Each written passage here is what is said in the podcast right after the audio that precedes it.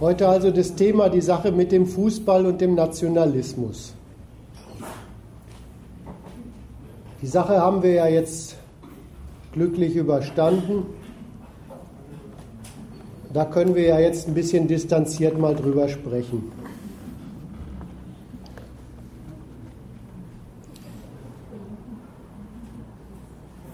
Diese, dieser Mannschaftswettkampf Fußball, der kann Leute, die einen Draht dazu haben, schon mitreißen.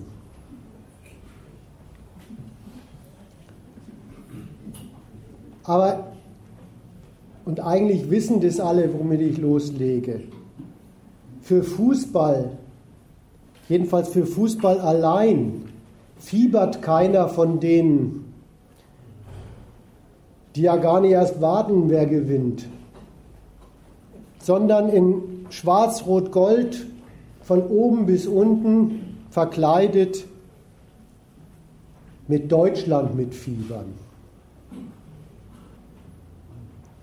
Und das ist gar kein groß zu entdeckendes Geheimnis, dass dann Nationalgesonnene ins Fieber verfallen. Das ist wirklich unschwer zu entdecken. Eine etwas, und das haben auch viele entdeckt, manche haben auch versucht zu kritisieren. Äh, die etwas schwierigere Frage, mit der ich mich ein bisschen umschlagen will, ist, welchem Deutschland verschreiben diese Leute sich eigentlich? Dieser Patriotismus, der sich da austobt, der gibt sich ja selbst gerne mal so unpolitisch als Partiotismus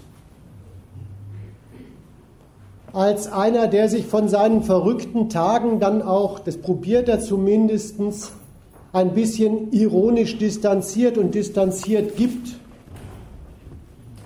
Das geht so, dass sich die Fußballfans selber als total gaga-gaga darstellen. Die Bildzeitung am Tag davor, ganz Deutschland außer Rand und Schland. Hielt alles neuer die Wand Gottes und so weiter. Es ist richtig, die stellen sich selber als nicht ganz bei Trost dar. Und das soll Ironie sein. Wovon distanzieren sie sich dabei denn überhaupt? Die distanzieren sich von dem Feiermodus ihres Patriotismus. Nicht vom Patriotismus. Die sagen, so verrückt wie in diesen Tagen ist er natürlich nicht alle Tage zu haben.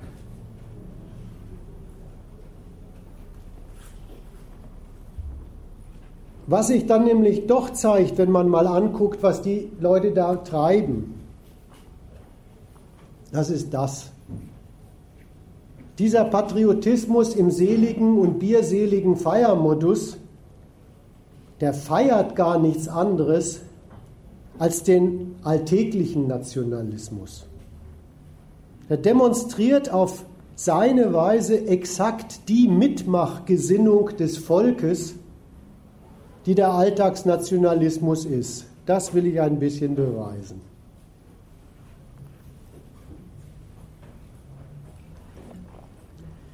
Die Leute, die da brüllen, die brüllen gar nicht, jedenfalls nicht nur für die deutsche Mannschaft. Die demonstrieren auch ernsthaft nicht für Deutschland als Staat, für das politische Deutschland.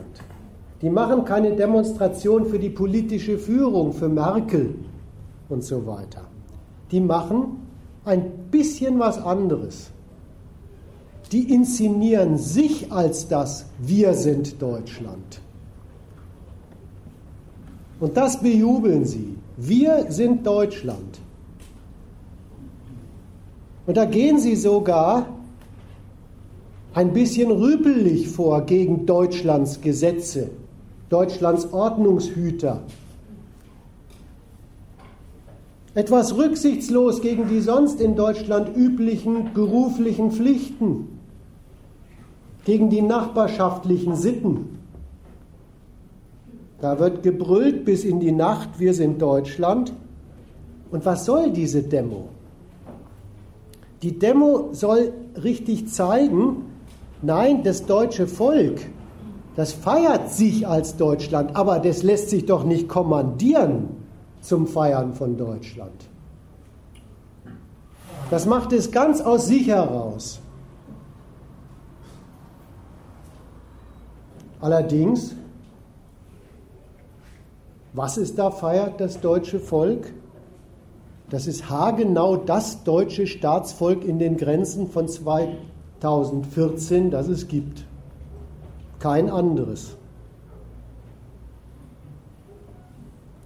Es feiert sich genau das Kollektivvolk, das es in dieser Zusammensetzung allein durch den Akt der deutschen Staatsgewalt gibt. Es feiert sich das, was es nur gibt als Objekt gemeinsames Objekt deutschen Regierens, deutscher Gesetze.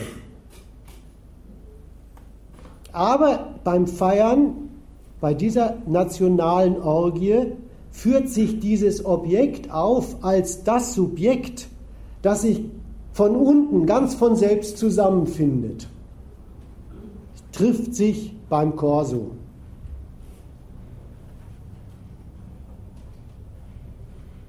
Dabei ist nicht mal der Anlass, diese Fußball-Weltmeisterschaft, Beschluss und Werk des Volkes, das da feiert. Das ist ganz und gar Werk internationaler Sportdiplomatie unter maßgeblicher Beteiligung höchster Regierungskreise geschweige denn des Volksein, das ist überhaupt nicht Werk der Leute, die sind. Das ist die denkbar passivste Gemeinschaftlichkeit, die es überhaupt gibt. Etwas, was ein per Gesetz anlässlich Geburt und Geburtsort erwischt, das Deutschsein. Da ist nichts etwas dran, was sowas wäre wie eine Suche nach Gleichgesinnten, nach Leuten mit gleichen Interessen oder Leuten, mit denen man in freier Kooperation was zustande bringt, was einem dann gut bekommt. Volk, das ist die passivste Gemeinschaftlichkeit, die man sein kann. Aber eins daran ist wirklich, in freier Selbstbestimmung. Und das ist eben dieses Ja zum Volk. Dieses Ja zum Volk, das man ist, das man ist, allerdings nicht, weil man Ja dazu gesagt hat. Aber dieses Mitmachen wollen bei und am deutschen Volk, das erzeugt wirklich nicht das Gesetz das erzeugt schon gar nicht die Geburt. Das ist der Willensakt derer, die sagen, wir sind das Volk. Und dieses Ja zum deutschen Volk, das spielen die Leute da als freies sich finden. Diesem Schein widmen sie allerhand Aufwand. Und dann, wenn man sich dieses Spiel da anguckt, dann ist doch ziemlich klar zu sehen, wozu sie da Ja und wozu sie da Wir sagen. Das Erste, was man da sieht, ist eben diese Uniformierung. Das ist doch auffällig, dass diese ach so ausgelassenen freien Individuen alle ganz fantasievoll in Einheitsfarbe rumrennen, halt in Schwarz-Rot-Gold. Das kriegt übrigens ein nordkoreanischer Propagandaminister auch nicht anders hin, wenn er Fähnchen verteilen und winken lässt. Dann passiert das dort auch. Nur Deutsche, das deutsche Volk, die kaufen sich ihre Fähnchen selbst. Zur Not im 1-Euro-Job.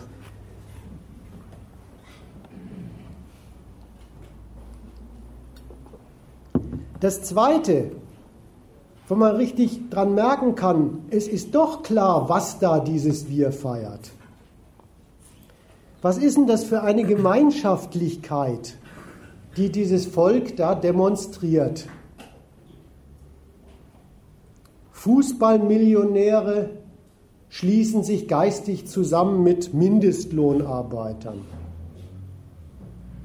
Bandarbeiter und Entlassene mit den Managern, die sie arbeiten oder entlassen. Regierende und Regierte. Alle, die da auf Einheit machen, wissen irgendwie schon, dass dieser Schulterschluss zum Feierkollektiv, naja, schon eigentlich einen Schwindel inszeniert. Diese, diese Vorstellung, dass es so recht keine Unterschiede zwischen ihnen gibt, die über ihre Lebensumstände entscheiden. Das ist eigentlich so recht Gegensätze der Interessen und Gegensätze der Mittel, die über ihr Leben entscheiden, zwischen ihnen nicht gibt. Dass das nicht so ganz stimmt, das wissen die, die da auf Einheit machen. Das wissen sie. Und insofern ist es ein angestrengtes davon und auch ein bewusstes davon absehen wollen, was sie da machen.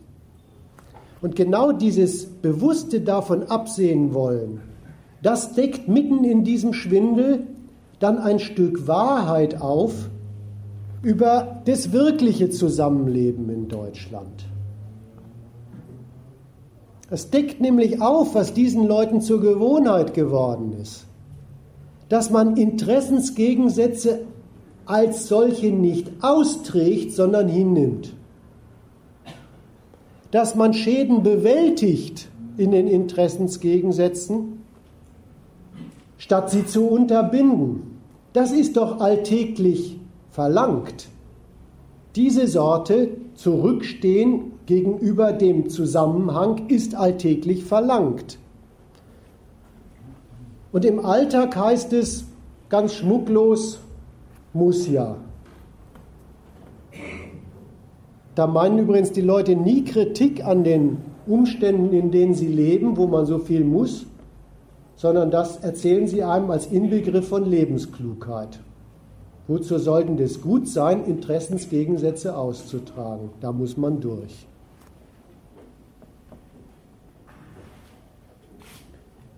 Dieses Mitmachen wollen, dieses Wir, das da als eins gedacht ist, das steht einfach höher als die bekannten Interessensgegensätze und die erfahrenen Schäden. Das kann länger. Ja, das ist eigentlich schon der ganze Alltagsnationalismus, seinem Prinzip nach.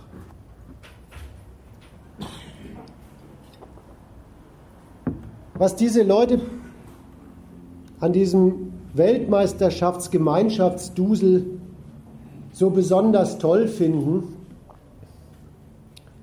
das ist, ich nenne es mal, der Schwindel Nummer zwei. Die denken wirklich den Gedanken, endlich ist es mal so. Endlich denken mal alle an uns und keiner an sich. Das ist doch schön. Ja, das ist natürlich auch ein Schwindel, wenn da Frau Mustermann gerade gemeinsam schunkelt mit dem Marketingmanager von Bitburger und von Adidas.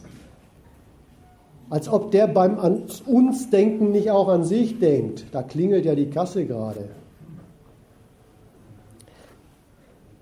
Sofern ein Schwindel. Aber auch dieser Schwindel, dieser Gedanke, dieses an uns Denken statt an sich, deckt ja eine Wahrheit auf wozu das nationale Denken wir sagt. Eben wirklich zu einer Vorstellung der Gemeinschaft, nein, nicht Gemeinschaft der Interessen, sondern zu einer Gemeinschaft statt der Interessen. Die Leute kennen die Gegensätze der Interessen wollen die aber nicht dieser Gemeinschaft, diesem Zusammenleben müssen im rechtsstaatlichen Kapitalismus in Deutschland zur Last legen, sondern legen sie den Interessen zur Last. insbesondere dem Interessen zu konsequent, zu wenig zurückgenommen verfolgen.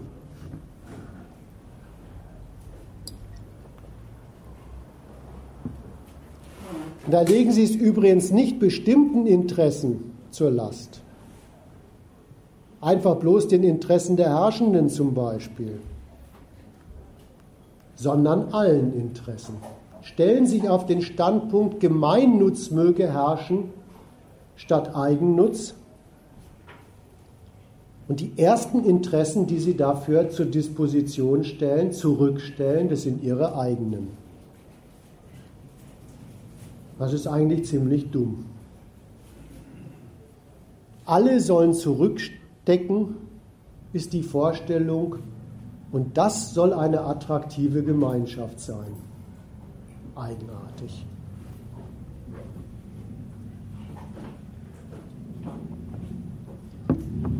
Der fröhliche Feiernationalismus wird, wenn man ihn so sich mal zurechtlegt, langsam aber sicher eine ziemlich ernste Sache. Was ist denn diese gefeierte Idee, dass alle mal endlich und da mal anschaulich endlich beim gemeinsamen Schunkeln zurückstecken, an einem Strang ziehen, alle, unsere Mannschaft, unsere Arme, unsere Reiche, unsere Bürger und Politikerinnen. Was ist das eigentlich für eine Vorstellung? Ich nenne sie mal Schwindel Nummer drei. Es ist nämlich die Vorstellung, eigentlich dienen alle gleichermaßen unserem großen Ganzen.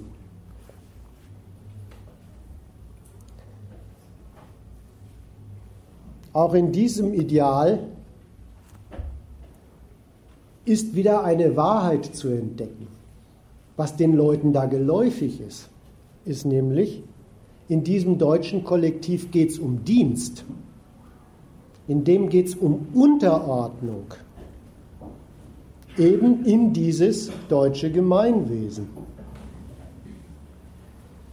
Was denen geläufig ist, ist über diese Gemeinschaft, das ist nicht so etwas wie eine freie, arbeitsteilige Anstrengung für einen gemeinsamen Nutzen. Denen ist ja geläufig Verzicht auf Nutzen und Interesse ist die Eintrittskarte in diese Gemeinschaft, die sich da feiert.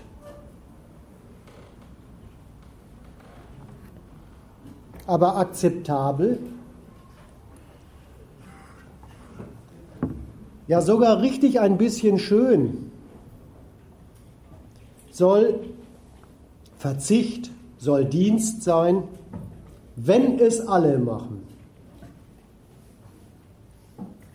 Und in dieser Vorstellung, alle gleichermaßen üben Verzicht und Dienst, da überwiegt jetzt wirklich der Schwindel die Wahrheit.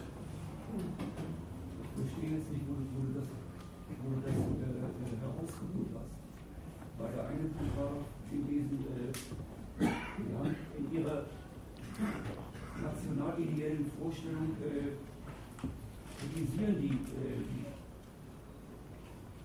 unterschiedlichen gegensätzlichen tatsächlichen Interessen als,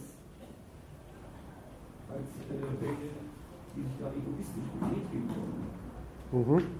Wie ist jetzt, verstehe ich jetzt nicht den, den von daher nicht den Unterschied dass, dass, dass sie daran feiern, daran äh, äh, diskutieren würden, äh,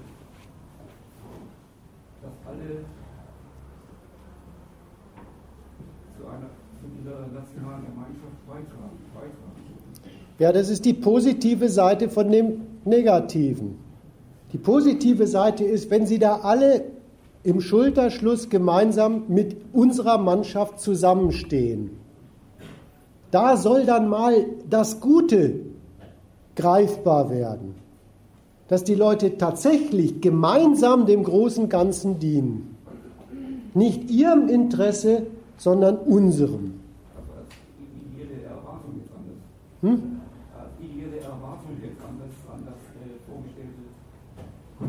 Ja, und die behaupten ja, und das empfinden sie auch zutiefst, dass wenn sie da gemeinsam feiern, alle mitbibbern, dass Deutschland vorankommt, dass sie da tatsächlich so etwas demonstrieren, ja leben. Alle ziehen an einem Strang. Und da will ich mal sagen, die Vorstellung, die Sie da feiern, das ist diese Vorstellung. Das, das sollte eigentlich sein. Alle stecken zurück und dienen dem großen Ganzen. Und da ist wieder das Auffällige daran, dass das große Ganze bei denen als etwas gedacht ist. Das ist erstmal das Wahre daran. Das, wo die was sagen über ihr Deutschland, dass das Dienst und Verzicht ist. Und das ist für sie dann eine edle Sache, wenn das alle machen.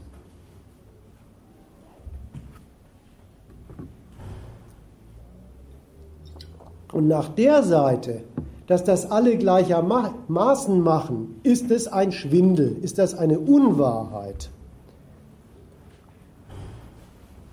Denn dass der Dienst für unser Deutschland Verzicht auf Nutzen ist, Verzicht auf Nutzen und Interesse ist. Das stimmt gar nicht für alle.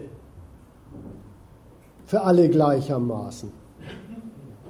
Das stimmt überhaupt bloß für die Masse der Deutschen. Ja, für die ist ja schon diese Feierei bei der Weltmeisterschaft eine kostspielige Angelegenheit.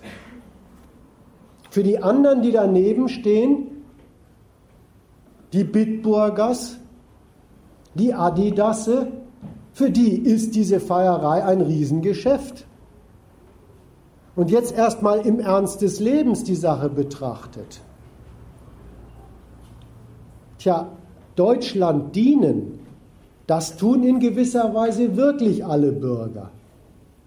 Aber es gilt überhaupt bloß für die Masse wirklich, dass ihr Dienst an Deutschland in nichts anderem besteht als wenig Lohn und Sozialleistungen zu kosten, das ist die praktische Wahrheit von dem gelobten Verzicht, und viel Arbeit auszuhalten, das ist die praktische Wahrheit vom Dienst.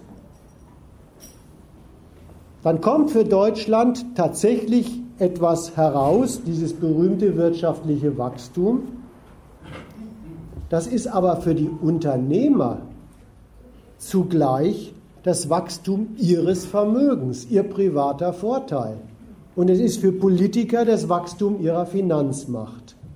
Das ist das Unwahre an der Vorstellung, Dienst geht dann in Ordnung, wenn es alle gleichermaßen machen.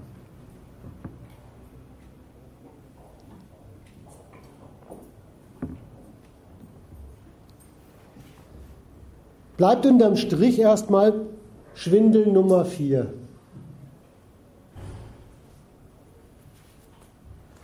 der besteht eigentlich bloß darin, dass dieser klassenlose Dienst, den die da machen, für Deutschland feiern, bis der Arzt kommt,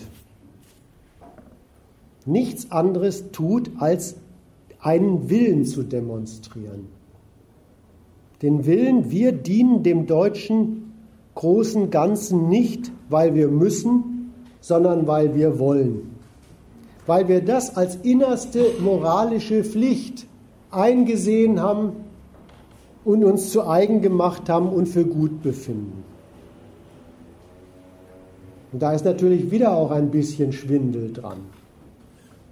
Weil, naja, die Gesetze gibt es schon, denen man folgt. Es gibt auch eine Polizei und ein Finanzamt, das einem auf die Finger guckt, ob man tut, was man muss. dass alle Dinge ihren Preis haben. Das ist schon ein Sachzwang dazu, immer zu sich redlich zu bemühen, Geld zu verdienen. Und so gesehen ist diese, diese Vorstellung, das tue ich aus innerster Einsicht und Pflichterfüllung, moralisch betrachtet ein bisschen Heuchelei und Angeberei. Eins daran stimmt aber, Wer das so will, wer das so macht mit diesem Willen, der erspart tatsächlich dem Staat und den Unternehmen sehr viel Zwang. Die tut er sich nämlich selbst an. Am Ende tut er sich den Zwang sogar beim Feiern an, bis hin zu seelischen und körperlichen Schäden. Am Tag danach leistet Bild erste Hilfe. Und es ist keine Satire. Eine halbe Seite widmet sich der Frage, Hilfe, wie komme ich ohne WM klar? Und gibt im Rückblick eine interessante An Sicht auf das, was die da beim Feiern gemacht haben. Tipp, füllen Sie die Leere. 18 Uhr, 22 Uhr. Zu diesen Zeiten wird die innere Leere am größten sein. Nehmen Sie sich für diese Momente etwas vor. Essen gehen. Die Restaurants haben schwere Zeiten hinter sich. Sex haben. Ihr Partner auch. Oder mit der Familie spielen. Da holen Sie sich wie bei der WM Gemeinschaftsgefühl und Diskussionen. Noch so ein Tipp. Gurkenmaske machen. Dick zugekleistert mit WM-Schwinke. Ihre Haut hat schwere Wochen hinter sich. Eine Gurkenmaske, ein Stück Gurke mit einem Esslöffel Quark pürieren, reinigt und lässt ihre Haut wieder atmen. Und zu guter Letzt, so fasten sie sich wieder fit. Wochenlang haben wir nur von gegrillten, von Bier und Chips gelebt, uns vor der Glotze kaum bewegt. Jetzt müssen die Funde wieder runter, der Körper entschlackt werden. So schön war's.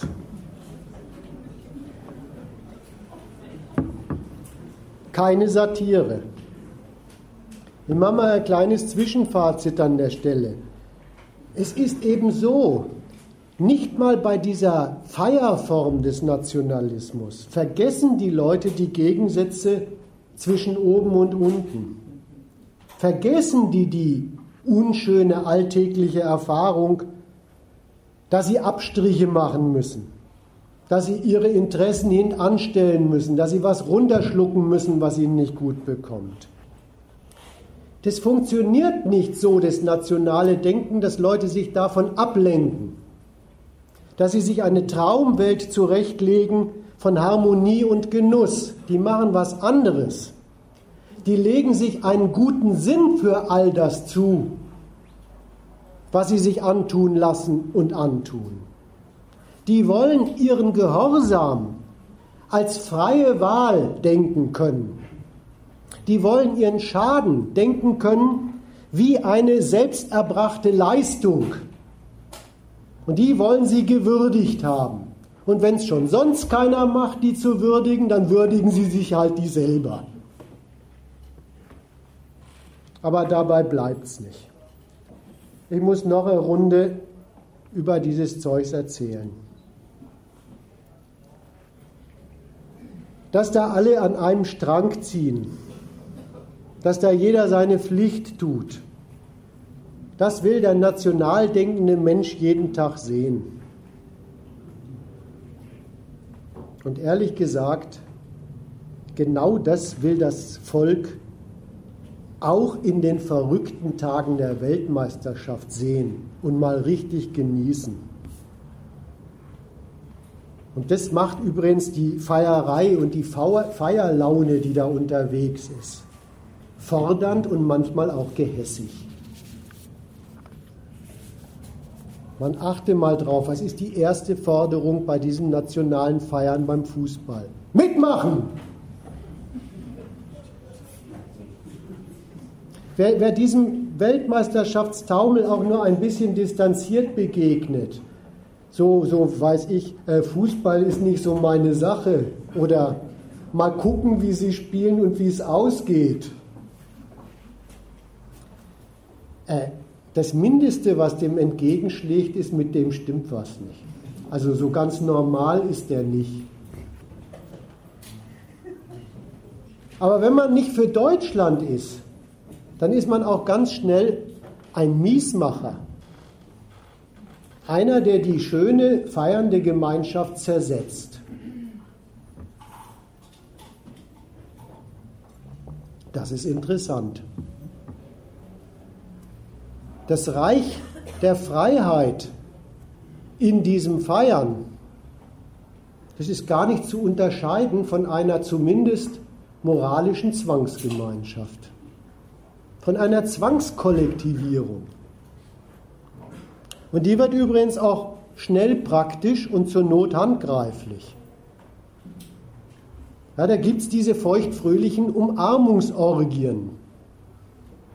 Da gibt es diese Hubkorsos, denen man nicht entkommen können soll. Und wenn man sich das mal durch den Kopf gehen lässt, was da passiert, dann kommt einem das plötzlich bekannt vor. Das sind diese alltäglichen Mitbürger und Mitbürgerinnen, die man da wiedererkennt, die eigentlich dauernd den lieben Mitbürgern und Mitbürgerinnen auf die Finger gucken, ob die auch ihre Pflicht tun und ob die sich auch wirklich nur das herausnehmen, was ihnen zusteht und nicht was anderes.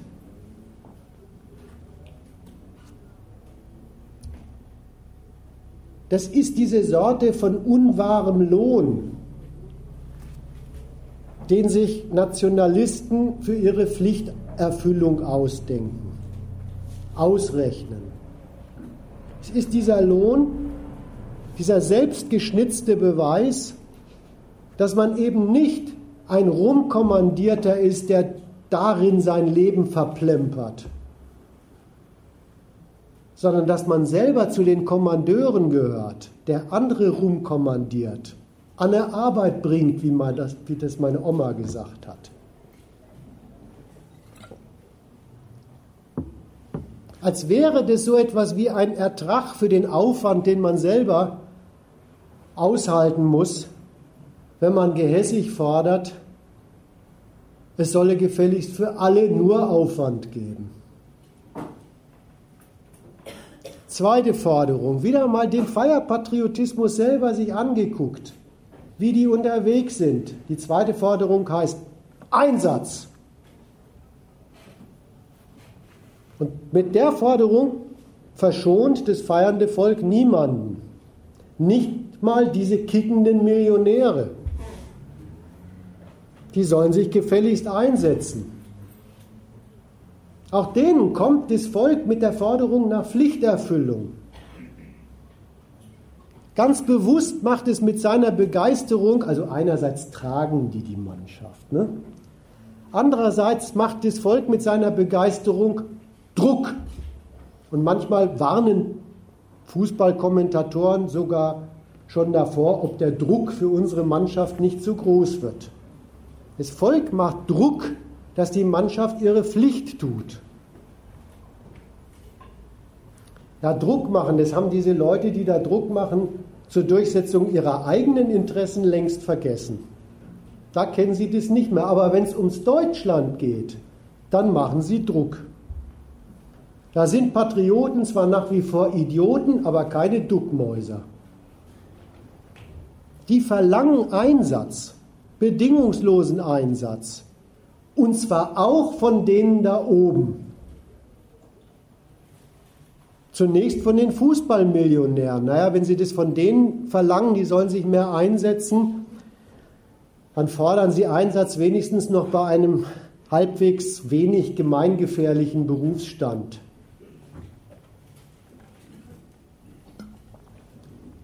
Aber das ist überhaupt ihre Art zu fordern. Die fordern immer auch von den Oberen vollen Einsatz für Deutschland. Und da wird es dann nicht mehr so wenig gemeingefährlich. Das ist was Komisches. Da kommt das Volk den Oberen richtig anmaßend. Macht gefällig eure Arbeit. Um im selben Akt dieses Forderns, die sollen ihre Pflicht erfüllen, sich auch nicht eine Sekunde einzumischen in die Frage, was die zu machen haben. Das sind nämlich die Interessen und Aufgabenstellungen der Zuständigen, die die auch als Zuständige beschließen und durchführen wollen sollen. Bloß Einsatz sollen sie dabei an den Tag legen. Das kann das deutsche Volk doch wohl von ihnen verlangen.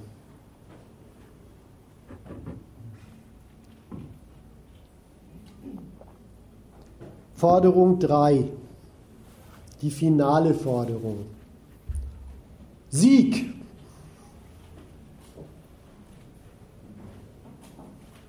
Und da ist wieder derjenige total weltfremd,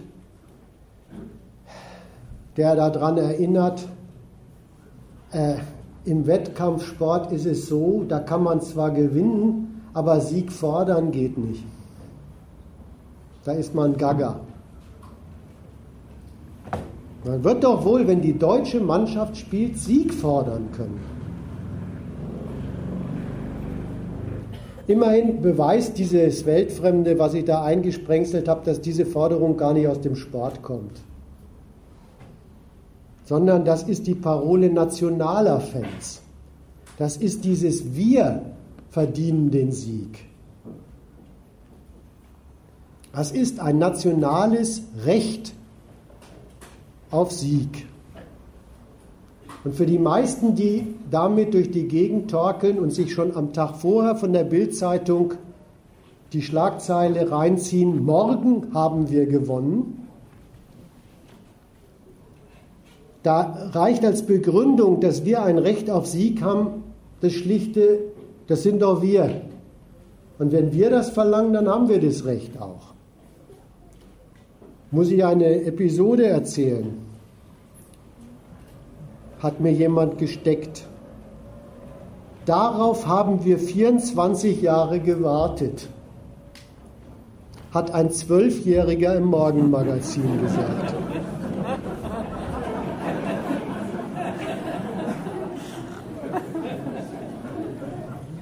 Und keiner macht sich Sorgen um dieses geistig-moralisch total verdorbene Kind. Jeder versteht aus dem Pimpf seine Stimme Deutschlands. Andere sind ein bisschen komplizierter als mit diesem, das Wir wird doch wohl reichen für das Recht auf Sieg.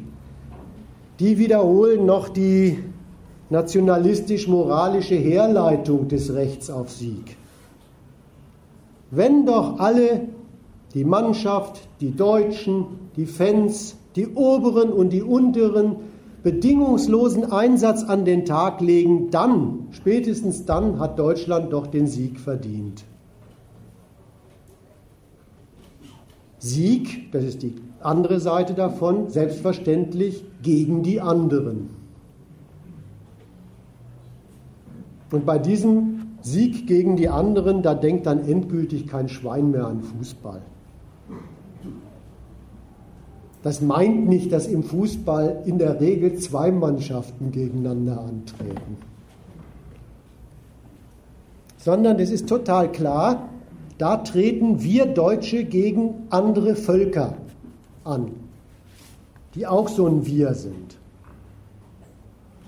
Da ist wirklich das zu studieren, Leute, die sich ihr Zusammenleben müssen in einem Staat als dieses ihr Zusammenstehen als Volk zu eigen gemacht haben, die gehen einfach aus, dass überall auf der Welt ein solches Ringen der Völker herrscht.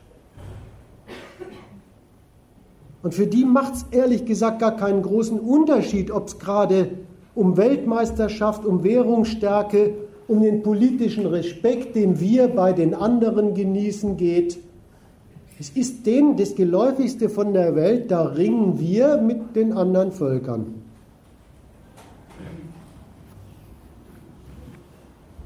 An diesem Rennen von zweimal elf Fußballsöldnern, das ist natürlich ein bisschen komisch, man das sich ausgerechnet an denen vorstellt, lauter in alle Himmelsrichtungen und aus allen Himmelsrichtungen herkommende Söldner da des Fußballs. Aber da wollen sich dann die Leute dieses ewige Ringen der Völker ganz besonders schön vorstellen können und genießen. Da sind sie übrigens in einem ziemlich verzwickten Gedanken unterwegs, den aber solche modernen Völker irgendwie denken können müssen. Denn einerseits müssen sie da denken, dass wir, weil wir wir sind, das Recht auf Sieg haben. Und so gesehen sind die anderen unsere Feinde. Aber andererseits, das muss man schon bis zum Endspiel durchstehen, sind andere Völker auch respektabel, weil die sind ja genauso bescheuert wie wir. Und darin verdienen sie unseren Respekt. Sogar der verrückte Brasilianer. Es ist allerdings dieses, diese Kombination von wir haben ein Recht auf Sieg, die anderen sind insofern unsere Feinde, aber andererseits respektieren wir sie als Gegner, die ist schon so dialektisch, dass dem Volk da in der Regel von oben gesagt werden muss, wie sich das einteilen muss. Da komme ich nachher nochmal kurz drauf zu sprechen. Nach dem Sieg war es dann zum Glück ganz einfach.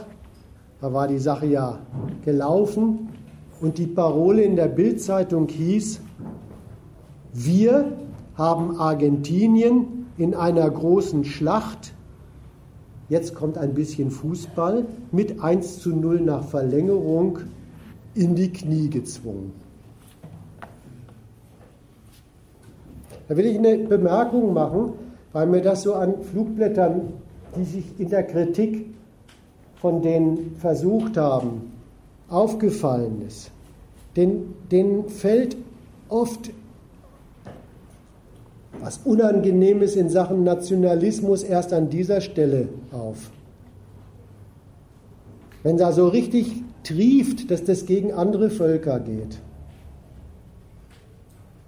dann schreiben die, da sieht man, dass Nationalismus gefährlich ist. Und wer das erst an der Stelle entdeckt, der hat wirklich das Wichtigste, das Entscheidende verpasst. Der hat nämlich eben das, worum ich mich so ein bisschen bemüht habe, das mal zu erläutern, verpasst, dass dieser Wille zum Zusammenschluss innen diese, diese Idee einer Pflichtengemeinschaft Volk, einer Pflichtengemeinschaft Volk, die eben Pflichterfüllung bedingungslos von jedem an seinem Platz verdient und auch fordern darf, dass das der Nationalismus ist. Und der ist nicht gefährlich, also in dem Sinne von, da kann Schaden draus folgen, der ist ein einziger Schaden. Wer diese Idee intus hat, der lässt sich dann auch sagen von seinen Oberen, dass es immerzu auf der Welt um das Verhältnis wir Deutsche im Ringen gegen andere Völker geht, dass man sich da durchsetzen muss. Nicht nur in der Weltmeisterschaft, aber so wie in der Weltmeisterschaft auch in der Wirtschaft, auch in der Weltpolitik.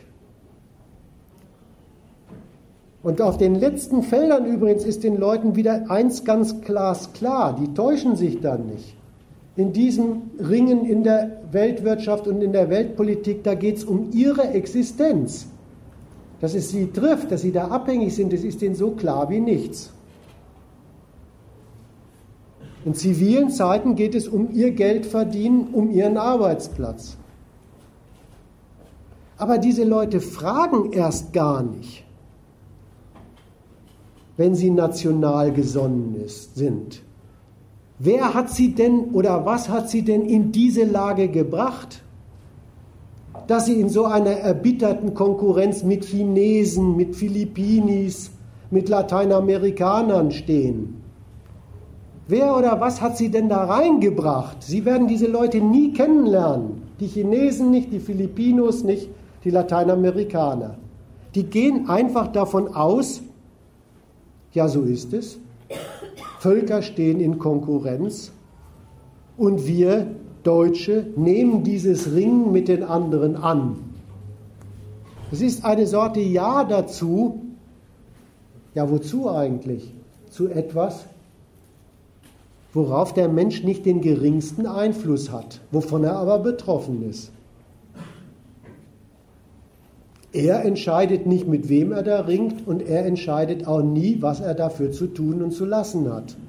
Das kriegt dann der normale Mensch von seinen Chefs angewiesen. Aber wer diesen Gedanken hat, da stehen wir als Volk zusammen in diesen Bewährungsproben der Nation, der hat dazu schon Ja oder wir gesagt, ehe die Sache richtig losgeht.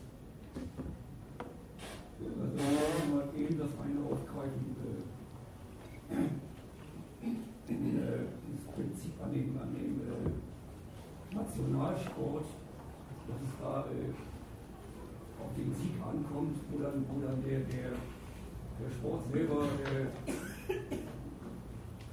das Material, das Material ist, ist, ist insofern äh, dem, dem Unterordnen da, das korrespondiert, was du gesagt hast, korrespondiert gleichzeitig mit, den, mit der wirklichen Einteilung äh, der Welt und die Nationen äh, auf den Gebiet der Politik und Ökonomie, äh, dies, dies Materielle unbedingt durchsetzen gegen die andere Nation äh, äh, da verfechten. Und ist, ist mir, klar ist mir dabei, dass, dass diese Überhöhung im Bereich des Sports äh, in die Welt ja, faktisch eingeteilt ist, funktioniert, dass, es, dass das damit abgesegnet ist. Aber jetzt nochmal der weil er sagt ja nicht einfach, äh, Deutschland wenn es sich faktisch durchsetzt.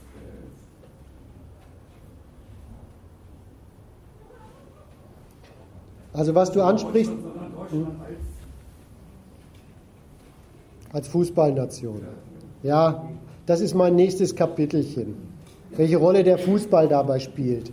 Aber was ich an der Stelle erstmal zeigen wollte, ist, was da eigentlich geistig angerichtet ist, wenn den Leuten am Fußball gleich ganz allgemein als Selbstverständlichkeit durch den Kopf schwebt, dass das natürlich so ist, dass Völker immer miteinander ringen. Die Verschiebung ist da. Nicht. Das kommt auch nicht zur Sprache, dass die Staatsführung und die Wirtschaftsführung die Leute in Konkurrenz mit den benutzten Menschen in anderen Landstrichen setzen, sondern das Bittere, was man da am nationalen Denken zu studieren hat, ist, dass sich die Leute das ganz selbstverständlich als wir ringen mit den anderen Völkern reinziehen. Jetzt wollte ich das, was du ansprichst, wollte ich jetzt in meinem nächsten Kapitelchen noch ein bisschen besprechen, welche Rolle bei diesem Theater der Fußball überhaupt spielt, wenn sich da doch das Wir der Deutschen feiert. Ja, der Fußball spielt dabei eine Rolle, eine ziemlich relative. Aber die spielt er dann auch. Es gibt bei solchen Fußball-Weltmeisterschaften, ich will mal mit dem Relativen anfangen. Es gibt bei diesen Fußball-Weltmeisterschaften natürlich immer diese Massen von freischaffenden Fußballbeauftragten des deutschen Volkes. Kenner, bewaffnet mit Kicker und Sportbild. Immer auf dem Sprung, Yogi Löw und Philipp Lahm zu sagen, wo sie zu stehen haben. Die gibt's schon, sind diese Anweisungsgeber, die coachen von früh bis spät kennen sich auch in Sachen aus, das können die mir nicht mal merken. Aber seien wir doch mal ehrlich, für die Fanmeile braucht es diese Fachkenntnis nicht. Da ist vollkommen hinreichend, äh, da muss das Runde ins Eckige. Und nicht mal das muss man kennen. Wenn man nur sagt, wir holen uns das dicke Ding, ist man auch richtig dabei. Ja, da steht eben Einigkeit vor Inhalt. Auch, auch beim Fußball. Die Einigkeit ist halt der ganze Inhalt. Aber es spielt schon eine ideologisch dienende Rolle, sag ich mal, dass im Fußball Mannschaften antreten, dass im Fußball ein Messen der Körperkräfte aneinander stattfindet. Ja, manchmal spielt sogar ein Hinweis auf technisches Können und spieltaktische Intelligenz eine Rolle. Da will ich mal ein bisschen erläutern, welche Rolle es spielt. Wie gesagt, eine sehr relative. Wenn man sich nämlich reinzieht,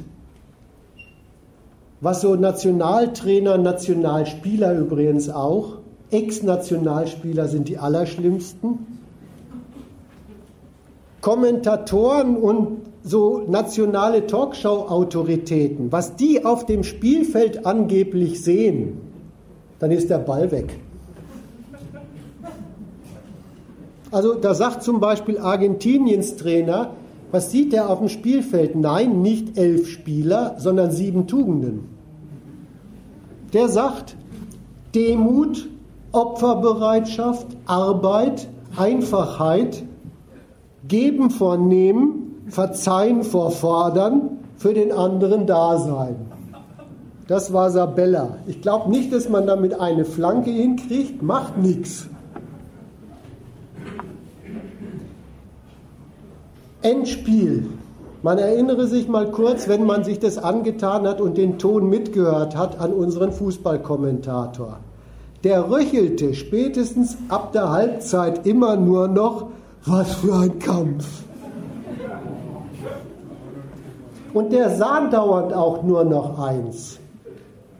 Schweinsteiger wie der nach jedem Sturz wieder aufstand, weiterkämpfte bis zum nächsten Umfallen, wieder aufstand, weiterkämpfte bis zum nächsten Umfallen. Und als der Schweinsteiger sich hinterher zeigen durfte, war eindeutig, war für den seine Kriegsverletzung das Wichtigste am ganzen Spiel.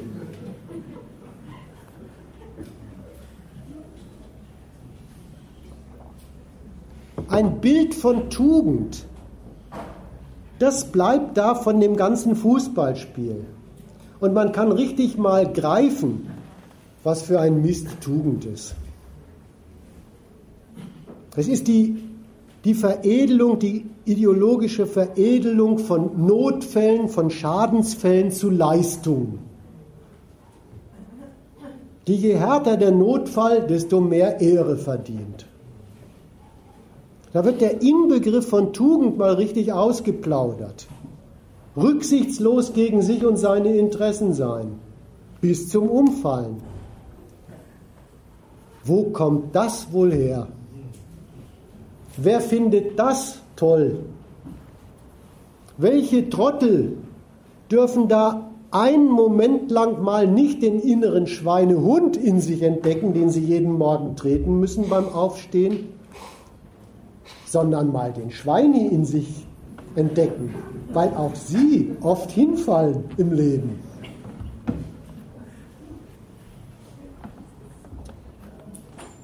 Ja, das, die Rolle spielt da der Fußball. Der, der deutsche Coach, dieser Yogi Löw, der hat auch nicht Grätschen und Pässe gelobt. Der hat behauptet, da habe es einen Sieg von Teamgeist und Willensstärke gegeben und man, man merkt richtig, wie der Mann drauf aus ist, diese Tugend vom Fußballspiel abzulösen und als was Allgemeines dem Publikum zu unterbreiten. Teamgeist und Willensstärke.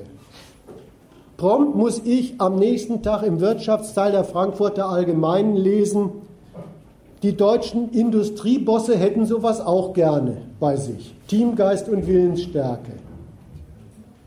Was sie nicht dazu gesagt haben, ist, dass sie das nicht bloß 120 Minuten haben wollen, sondern jeden Tag im Schichtbetrieb. Und dass sie das natürlich auch nicht bezahlen möchten für, mit diesem Minutenlohn von Schweinsteiger. Aber auch die Bildzeitung setzt nochmal nach und lässt Größen unseres Landes zu Wort kommen, was wir aus diesem Spiel lernen können. Und die Trumpfchefin, ich glaube, die macht, also die macht nicht Strümpfe, die lässt Strümpfe machen. Nicola Leibinger-Kamüller sagt, Wir brauchen Teamgeist und jeder muss das große Ganze im Blick behalten, wenn wir gegen unsere Wettbewerber aus aller Welt gewinnen wollen. Ja, der wünsche ich den Beißer aus Uruguay ins Team.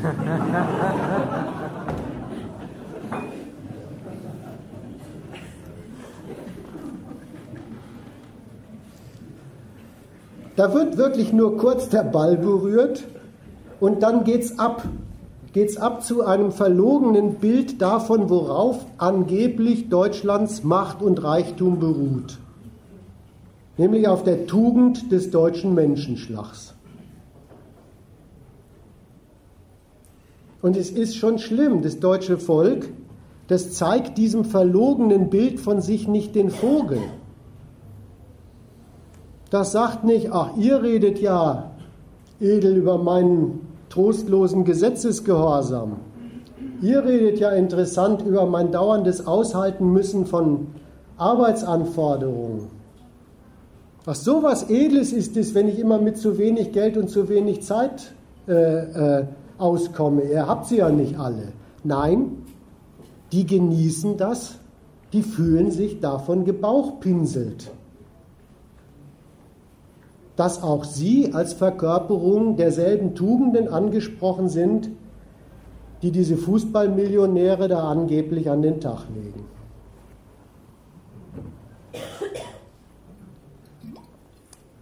Ja, die Logik, die da der Fußball spielt, ist,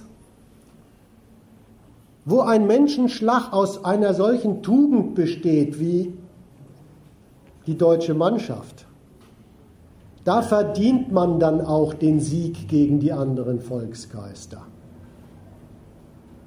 Die Bild hat getitelt am Tag danach, was für ein Kampf, was für ein Sieg. Und die FAZ, die hat sich darüber gefreut, dass in die Weltsprachen jetzt das deutsche Wort Mannschaft eingedrungen ist. Wörtliches Zitat, wieder keine Satire. Selbst im englischsprachigen Raum ist The Mannschaft auf dem besten Weg, sich in eine Reihe mit Zeitgeist oder Blitzkrieg einzufügen.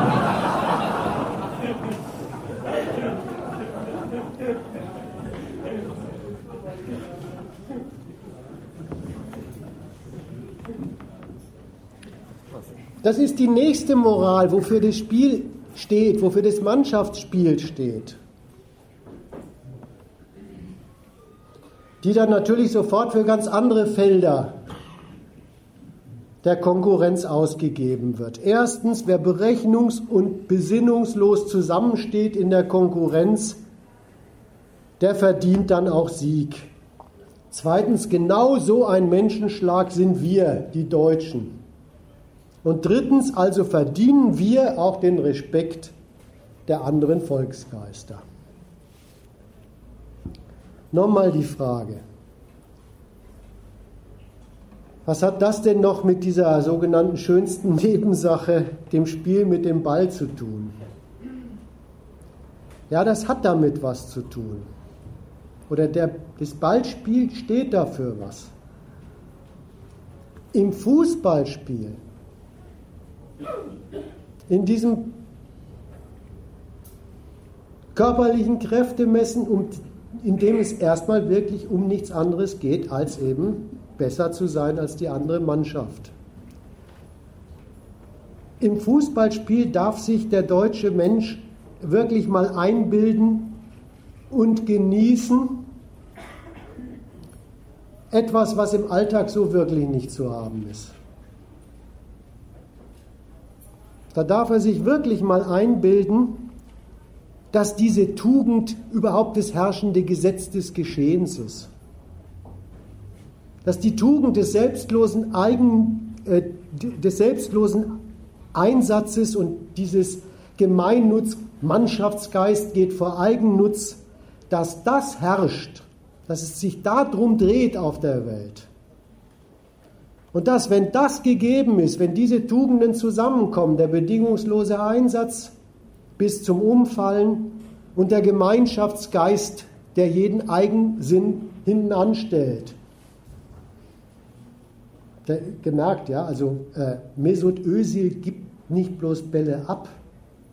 Der Kommentator sagt dazu immer, er gibt die Bälle selbstlos ab.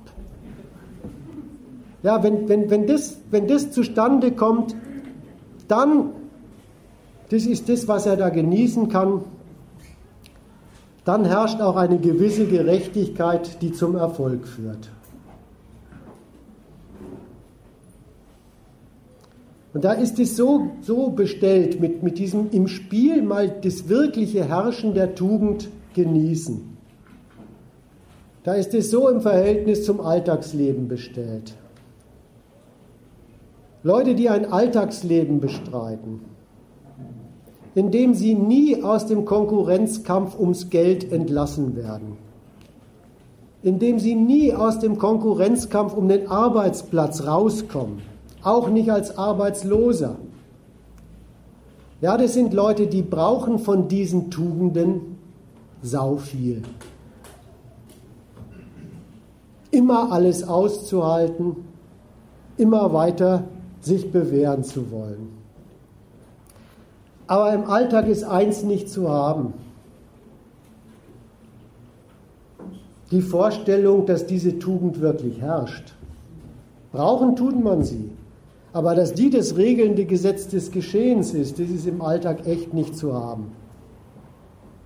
Da weiß man schon, da herrscht nicht die Tugend, sondern da herrschen Vorgesetzte und Bürokraten im Hartz-IV-Amt und die sagen einem, wo es lang geht. Und schon gar nicht ist im Alltag zu haben, dass wenn man sich nur tugendhaft bewegt, einem der Sieg ins Haus steht, um der Gerechtigkeit willen.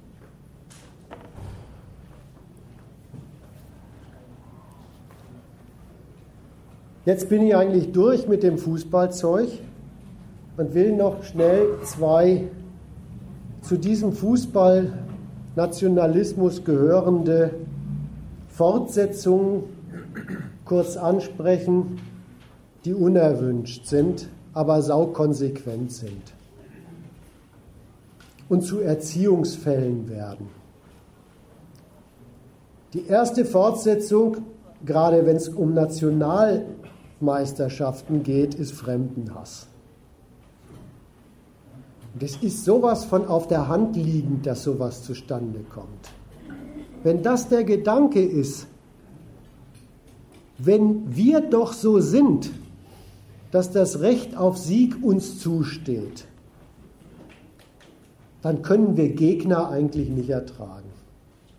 Und schon gar nicht können wir aushalten, dass uns fremde Völker Niederlagen zufügen. Das liegt auf der Hand, dieser Fortgang zum Fremdenhass. Und dass dieser gehässige Fortgang dazugehört, das weiß übrigens keiner so gut wie die professionellen Volksbetreuer. Denen ist es sowas von klar, dass die seit, ach, seit ewig, sagen wir mal seit Bundespräsident Heuss, 1954 eine Predigt nach der anderen loslassen, wenn Weltmeisterschaften sind. Die Predigt zum Beispiel, dass zur deutschen Tugend auch die Sporttugend der Fairness dazugehört. Und zweitens, zu den deutschen Tugenden bekanntlich auch die Tapferkeit zählt, Niederlagen wegzustecken. Das sind bemerkenswerte Ansprachen, weil die den Grund des Fremdenhasses, den Nationalismus nicht eine Sekunde lang kritisieren, sondern weil sie ihn positiv ansprechen. Aus nationalem Denken heraus soll der Mensch dann auch noch die Tugend des ein bisschen sich Zurückhaltens den Fremden gegenüber an den Tag legen die anderen Völker auch respektieren. 2006, als dieses Sommermärchen in Deutschland war, es war sehr merkwürdig, die Berichterstattung. Die Medien haben überhaupt nicht mehr aufgehört, sich begeistert über das deutsche Volk zu, zu äußern. Das deutsche Volk, stellt euch vor, war voller Stolz auf unser Land und hat den vielen Fremden, die hier waren, den Weg zum Bahnhof gezeigt. Und übrigens darauf hingewiesen, wie sauber alles ist. Und hat die nicht totgeschlagen. Das war doch mal schön. Übrigens, solche Erziehungsmaßnahmen finden statt.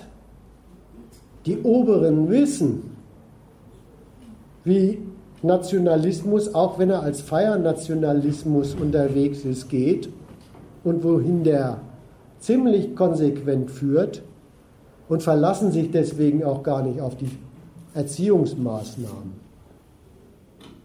Bei diesen ach so fröhlichen Feiern von Weltmeisterschaften wird regelmäßig die gesamte deutsche Polizei mobilisiert. Der zweite Erziehungsfall, das ist der Rassismus. Es ist ja bekannt, dass es immer die Fans gibt, die kaum tritt ein Schwarzer auf den Platz mit der Banane wedeln. Ja, was ist da der Gedanke bei den Leuten? Der folgt wieder sehr konsequent aus dem, was ich versucht habe darzustellen. Wenn doch dieses Kampfbereitschaft und Sieg, wenn das doch den deutschen Menschenschlag ausmacht, was haben denn dann Türken und Neger in unserer Mannschaft zu suchen?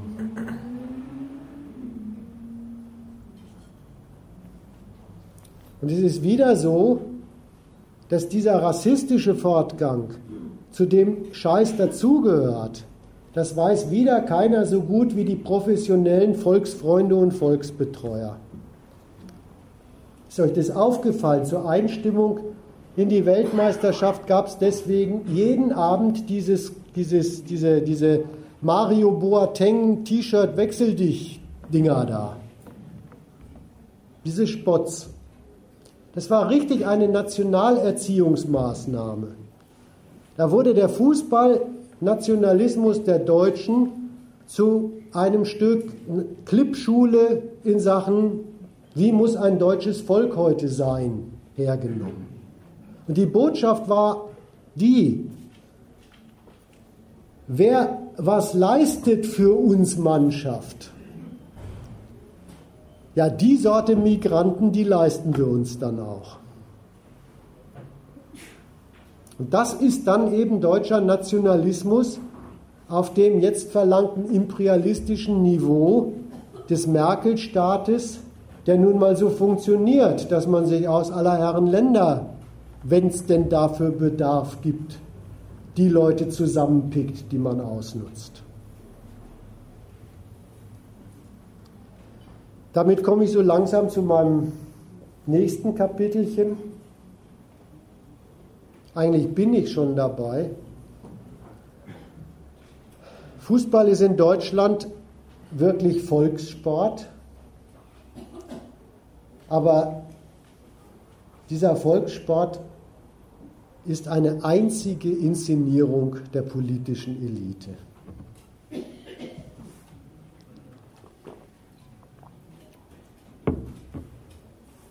Orgien davon, politische Inszenierung der Elite gibt es immer bei solchen Weltmeisterschaften. Warum postet denn Angela Merkel mit Polly ein Selfie? Warum trägt sie denn zum Endspiel nicht nur diese berühmt-berüchtigte schwarz-rot-goldene Schlandkette, sondern diesmal auch noch eine Fußballhandtasche in schwarz-rot-gold? Das war ein Fangeschenk. Und sogar der Bildzeitung ist aufgefallen, dass das noch hässlicher war als Dellings Krawatte. Übrigens war die Bildzeitung da nicht kritisch, sondern begeistert. Das war ein Beweis für große Volksverbundenheit von unserer Kanzlerin, selbst in den Untiefen des deutschen Geschmacks.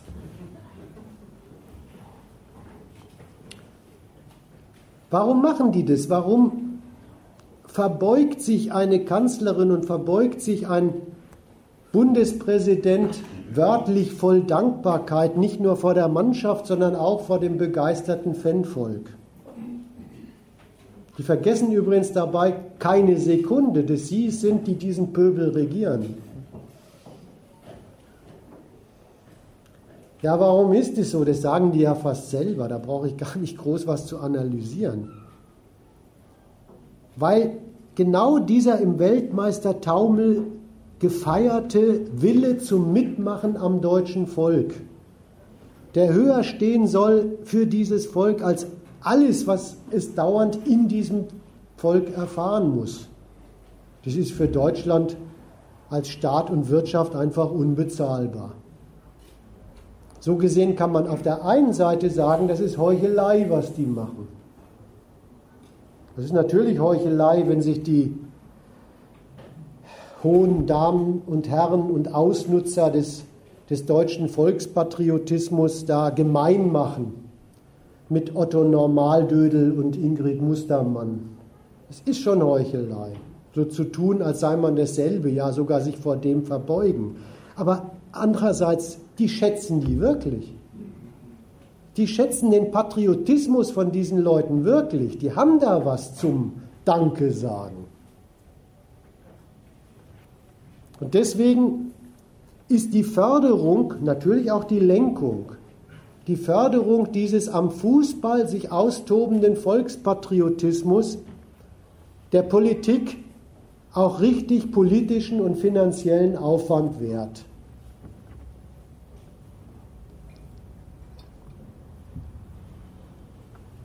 Staatliche Förderung muss da auch sein. Das wissen nämlich die hohen Herren und Damen vom Volk auch, dass bei den normalen Leuten, dass die so Gold in Deutschland leben, dass schon der Vereinsbeitrag beim regionalen Fußballclub so eine Sache ist, das zu finanzieren. Und dann eine flächendeckende Fußballdauerveranstaltung mit Ligen auf allen Ebenen, mit Weltmeistermannschaften und Weltmeisterschaften, ja, da muss der Staat ran und sowas finanzieren. Das Geld kriegt er ja auch. Das wirft ihm sein patriotisches Volk dann schon ab. Natürlich nicht durchs Feiern, sondern durch seine Arbeit im normalen, rentablen Betrieb. Gelenkt, das ist die andere Seite von diesem Fußball, ist eine einzige Inszenierung der politischen Elite. Muss das Zeug aber auch werden von denen. Wie überhaupt der Nationalismus immer gesagt kriegen muss, wofür, wozu er gerade heute wir sagen soll. Und zwar übrigens nicht nur, weil es die von mir da erwähnten zwei Entgleisungen dauernd gibt. Die Politik muss da was lenken, weil sie begeistert an eine zweite Funktion von diesem Theater denkt. Die denkt nämlich ernstlich bei solchen Sportveranstaltungen immer an das sogenannte Bild Deutschlands in der Welt.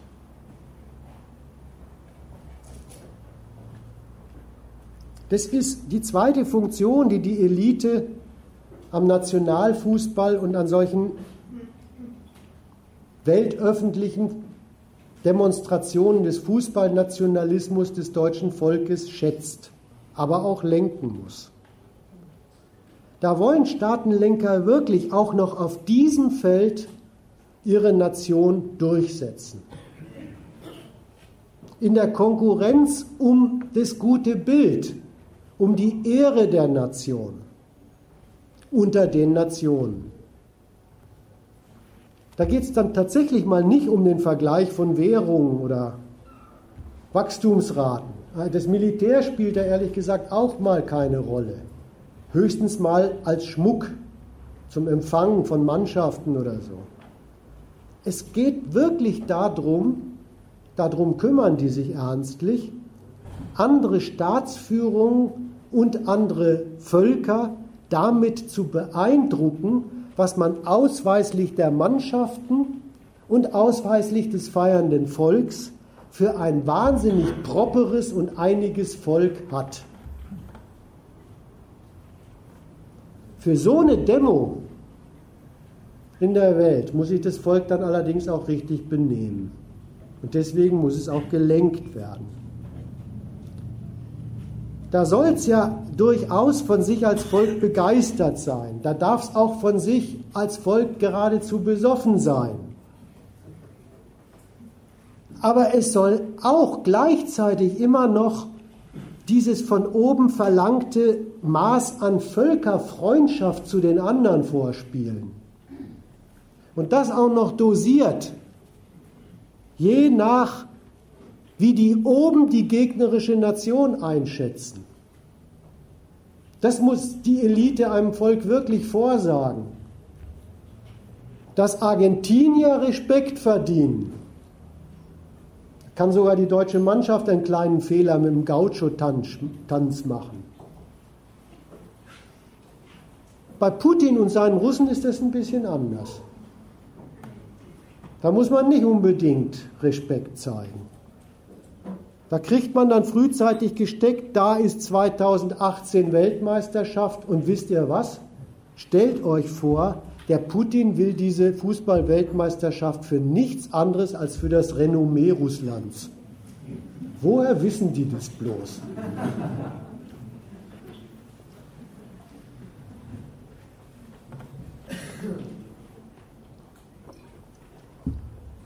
Für all diesen Scheiß geben sich in freier Selbstbestimmung die deutschen Fans her.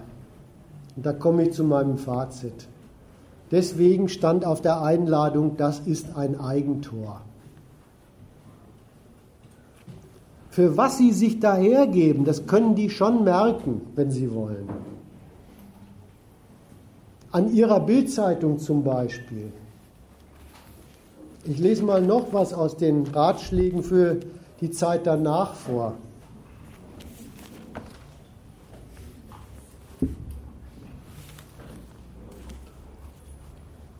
erklären Sie dem Nachwuchs das Leben. Auch so eine Art, wie man die einreißende Sinnlosigkeit ohne Weltmeisterschaft wieder mit Sinn füllt. Und jetzt kommt's knüppelart. Erklären Sie dem Nachwuchs das Leben. Das Ende der Weltmeisterschaft ist ein prima Lehrstück in Sachen Leben. Nach Sonne kommt Regen oder das Leben geht weiter. Ihr Kind lernt jetzt, dass diese blöden Sprüche leider wahr sind. Aber ein kleiner Schrein im Kinderzimmer rettet ein bisschen Weltmeisterschaftsglanz in die schnöde Routine. Fehlte nur noch der Spruch, im Leben, im Leben geht mancher Schuss daneben.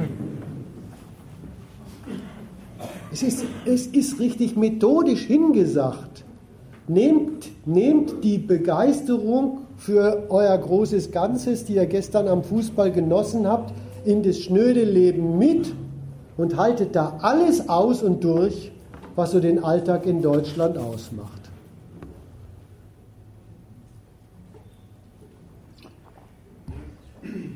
Der Chef der FAZ,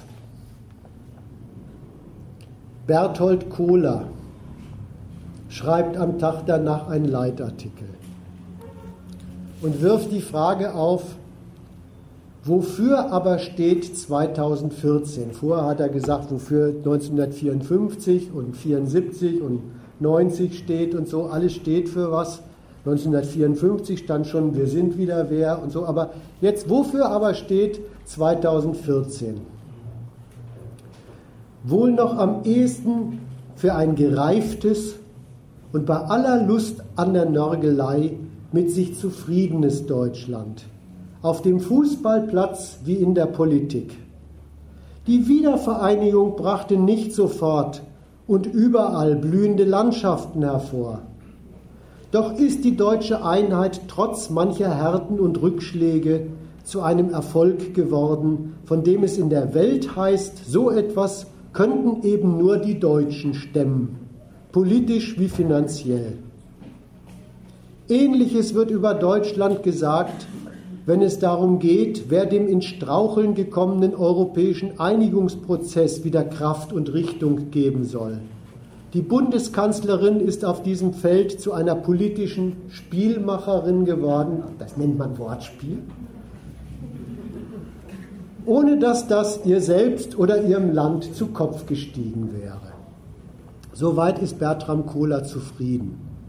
Und dann setzt er aber doch ein bisschen anders fort.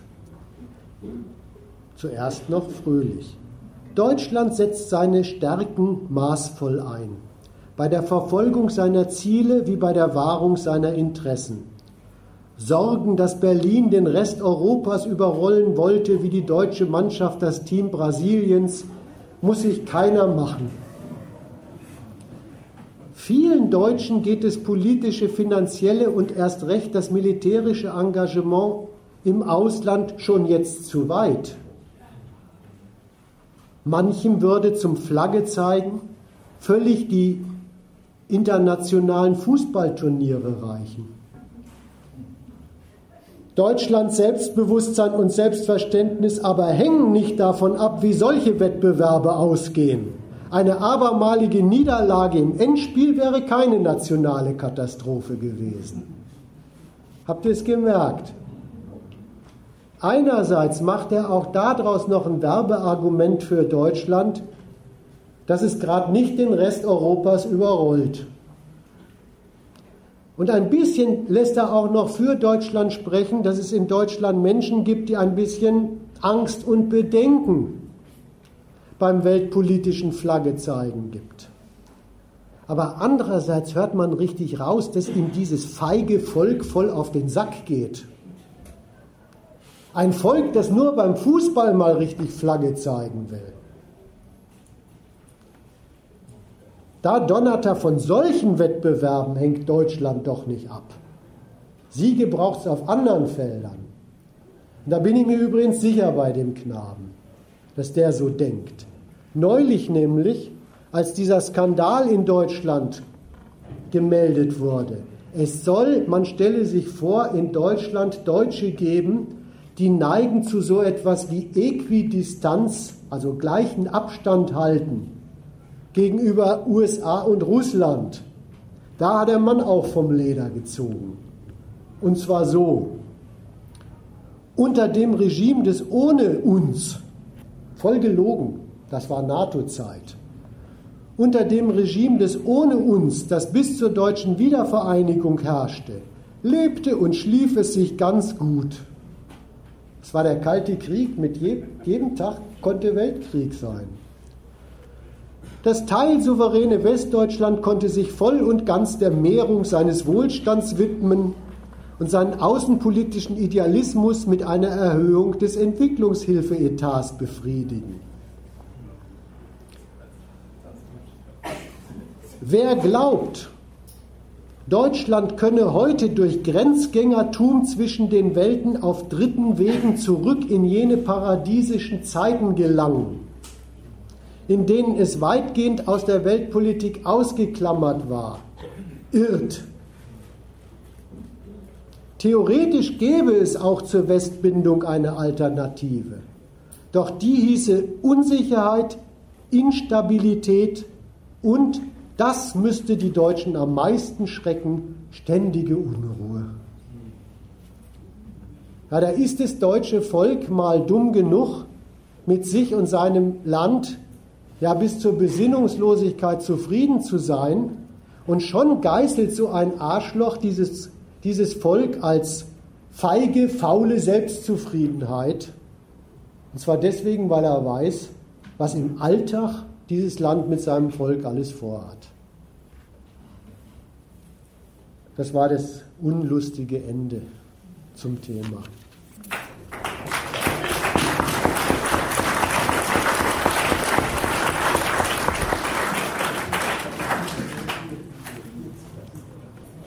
Nochmal den Hinweis, wer heute nicht mehr kann, aber trotzdem ab und zu mal mit uns diskutieren will und da meint, da hat er noch Bedarf, soll einmal eine E-Mail-Adresse abgeben. Aber ansonsten könnten wir, ich jedenfalls stelle mich dem, auch ohne Luft noch was diskutieren.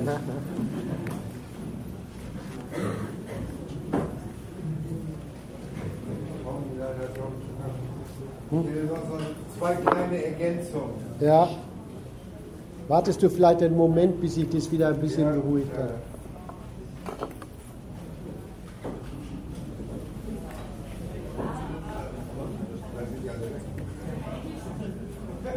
Ja, es ist ja menschlich verständlich. ja.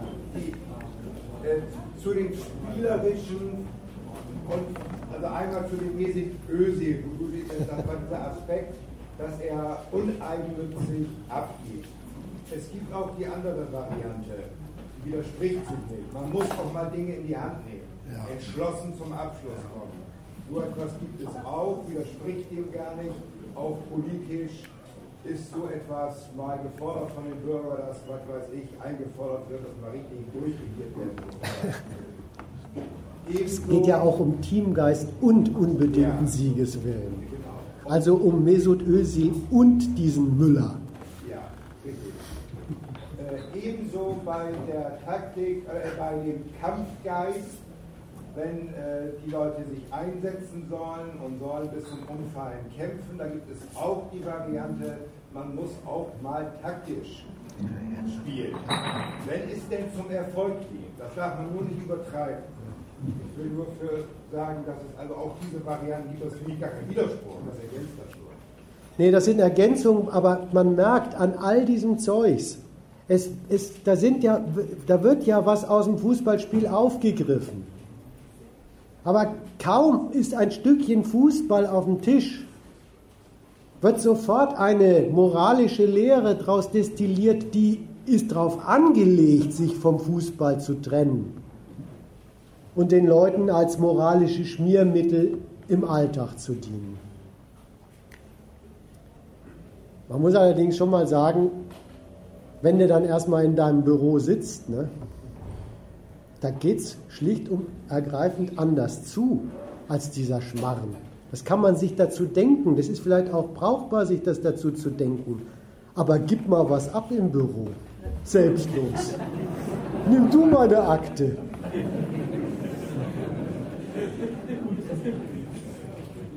Und was man da zu erledigen hat, das wird einem gesagt, das darf man nicht seinem unbedingten Siegeswillen entnehmen.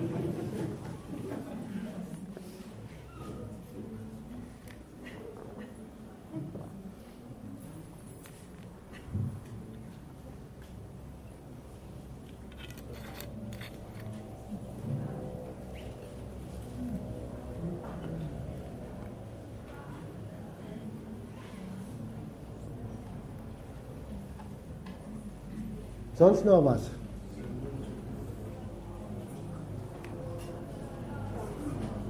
Ja? Ja?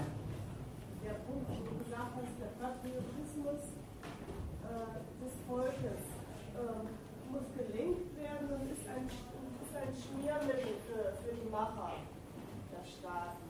Das, das gilt ja nicht nur für wir. Heute ist es ja spiegelbildlich an der Besprechung Brasiliens nach Ende der WM gewesen, wo man ähm,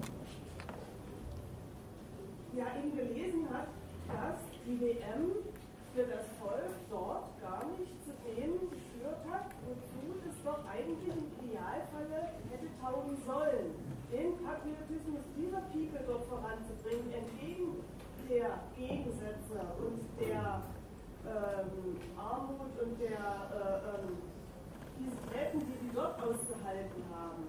Also kaum ist da der, der Vorhang gefallen, kam er sofort auf äh, und die gehen wieder auf die Straße, die demonstrieren wieder und die ganze, die ganze Ausgabe für die Darstellung der Nation hat gar nicht dafür getaugt, dass die Nation nach innen was gewirkt hat und auch nach außen. Das ist noch, noch so ein Punkt, der dazu kam. Was ich irre an solchen Berichten finde, ist, kaum gucken die ins Ausland, bekennen die sich richtig zu dem Funktionalismus, den sie als Meinungsmacher des Volkes drauf haben, als Elite drauf haben. Also hier tun sie immer so, pflegen das auch. Was da auf den Straßen abgeht, das kommt von innen. Das machen die Leute von sich aus. Das ist deren freies Gemeinschaftsgefühl, das sie feiern. Aber kaum gucken sie ins Ausland, bekennen sie sich zu ihrer eigentlichen Sicht auf diesen Scheiß. da bekennen sie sich zu ihrer funktionalistischen Begeisterung für den Volkspatriotismus. Da legen sie dem Beobachter ernstlich ihren, ihre Brille hin, guckt mal, ob den Brasilianern oder ob Brasilien gelingt, was wir vom Fußballpatriotismus haben wollen. Dass er eine Gemeinschaftsgesinnung pflegt, die die Leute höher stellen, als das, wovon sie wissen, dass sie dem gegenüber was höher stellen müssen. Das ist ja übrigens auch das Interessante, dass denen im Unterschied zu manchen linken Flugblättern dieser, dieser Kunstgriff des Patriotismus geläufig ist, dieses Nein, man, man betört sich nicht, man hebt sich, man, man, man nebelt sich nicht ein mit einer Harmonievorstellung, sondern man hat diese Vorstellung, es gibt was Höheres als unsere Gegensätze. So, das ist das eine, was ich interessant finde, ist, kaum gucken Sie ins Ausland, bekennen Sie sich richtig zu diesem elitären Funktionalismus, der, äh, den, den für Sie dieses patriotische Zeugs des Volkes hat. Das andere ist noch ein anderer Gesichtspunkt, den Sie auch gleich drauf haben. Die vergleichen nämlich. Und damit unterhalten Sie schon wieder Ihr deutsches Volk. Bringen dies eigentlich, die Brasilianer? Jetzt sind Sie schon wieder in der Optik des völkermäßigen Wettbewerbs. Ja, wir kriegen das hin so eine von Herzen kommende Geschlossenheit. Die Brasilianer, Brasilien, die kriegen es nicht so recht hin. Die sind wirklich äh, Kunstwerke an Berichterstattung, mit denen die die Pausen vom Fußballspiel auch noch füllen. Da gibt es übrigens noch ein ganz äh, tolles Beispiel aus dem Endspiel vom Kommentar. Der ich weiß nicht, ob es nach dem Spiel oder in der Verlängerung war, gesagt hat, äh, die, der, da, da, geht der Traum eines, eines Müllers oder eines äh, Schweinsteigers auf, wenn er diesen Pokal gewinnt. wahrscheinlich vom ersten, davon, dass es ein Jungstraum, davon träumt jeder, seit Kindesbein auch jeder Junge in einer Favela. Mhm. Ja, äh, na, den hätte man es doch gegönnt eigentlich. Also das, da, da, da tät es ihm auch ein bisschen leid. Ich weiß nicht mehr, ich könnte nicht mehr genau zusammen die Kommentare. Das war auf jeden Fall der Vergleich. Na, bei denen, denen, denen geht es wirklich scheiße. Aber ähm, ja, man stelle sich so einfach Wählerjungen vor, der mal so eine WM gewinnen könnte. Da sagen Sie, welche Haltung Sie bei den Leuten, denen es scheiße geht, haben möchten. Dass man nämlich die Scheiße einfach als und von hier aus probiere ich es weiter sich zurechtlegt. Das immer daraus folgert, dann, dann, dann kämpfe ich weiter meine Bewährungsprobe. Und für diesen Beschluss, das ist ein Beschluss, das ist ja, das ist ja keine Analyse, für diesen Beschluss, ich nehme die, die, die Härten der, der Lebensverhältnisse, in denen ich bin, die nehme ich so, dass ich sage, ich mache das Programm daraus, zu probieren, mich darin durchzusetzen. Für diesen Beschluss sollen sie dann in ihren Fußballidolen äh, so etwas wie ein Vorbild haben. Ja, das ist denen alles geläufig. Die, die, immer, immer erzählen sie den, den Leuten richtig bis zur Penetranz, wofür der Scheiß gut sein soll.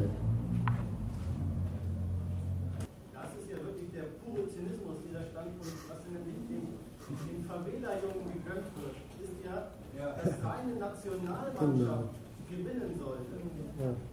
Also der Verweis auf, wie elend es dazu geht und die Selbstverständlichkeit in solchen Verhältnissen kann, können, kann sich der Kommentator für die Betroffenen eine schöne Sache denken, dass sie das Gute ihrer Nation ganz woanders wiederfinden, nämlich im Fußball. Ja, der Begriff Favela ist ja im Laufe der WM ganz geläufig geworden, finde ich auch. Ja. Äh, gehört zum Landeskolorit. Also zu den Brasilianern gehört auch immer was Schlechtes. Ja. Wo man ja sagen kann, die gibt es hier ja so nicht. Hier hat ja wenigstens jeder noch seinen Hartz-IV-Satz. Ja, den Vergleich darf man auch noch machen, aber äh, der ist an der Stelle gar nicht so schön, der Vergleich, weil die wollen ja wirklich auf diesen, auf diesen zynischen Vergleich raus. Die wollen auf den zynischen Vergleich raus, wo es gelingt, dass Leute aus schwierigen Lebensumständen diesen konstruktiven Beschluss ziehen. Und zynisch ist der, ist der Scheiß ja deswegen bei den Brasilianern, weil das, was der Mensch da zitiert, ist ja wirklich ein pures Stadt. Ein, ein Erfolg der brasilianischen Nationalmannschaft statt, dass für den Menschen, der sich daran hochziehen soll, auch nur irgendwas von, er kommt in Brasilien auf die Reihe in Aussicht steht. So gesehen ist es übrigens auch eine Unwahrheit. Das schafft Fußballpatriotismus eben doch nicht. Das geht nicht. Dass, äh, dass äh, Leute, die wirklich gar keine materielle Grundlage dafür haben, auf diesen Willen in den Lebensumständen der Nation es irgendwie zu etwas zu bringen. Dass diese Leute wirklich ersatzweise durch Siege der Nationalmannschaft zu zufriedenen Patrioten werden könnten, das schafft der Fußball dann doch nicht. Es ist schon so. Der Feiernationalismus, der feiert wenn er denn so richtig funktioniert und reibungslos funktioniert, der feiert einen solide vorhandenen Alltagsnationalismus. Ja, und wo das nicht der Fall ist, da ist das eine auch nicht der Ersatz für das andere. Also ja. Die Brasilianer sind ja tatsächlich in der Lage, den Hurra-Nationalismus zu feiern, aber er, das ist ja dieser Blick auf Brasilien, was es da nicht herstellt. Da tun sie so, wie wenn der Grund dafür die Niederlage wäre. Aber mhm. der sachliche Grund ist der, den du sagst. Äh, die Gleichen stehen am nächsten Tag wieder mit den Unruhen auf der Straße und äh, haben die Grund dafür den Alltagsnationalismus nicht da und das Gefühl für die Nationalmannschaft ersetzt das. Das ist nämlich, das ist nämlich eigentlich die, die, die deutsche Übersetzung von Favela. Das sind die Ansammlungen der nicht gebrauchten, der überflüssigen, der puren Überschussbevölkerung. Das ist wirklich deren objektive Lage. Und äh, dass die überhaupt äh, an dem Abend von, Fußball, äh, von den Fußballspielen noch Hurra schreien, das finde ich schon abenteuerlich. Gut, müssen wir noch was klären?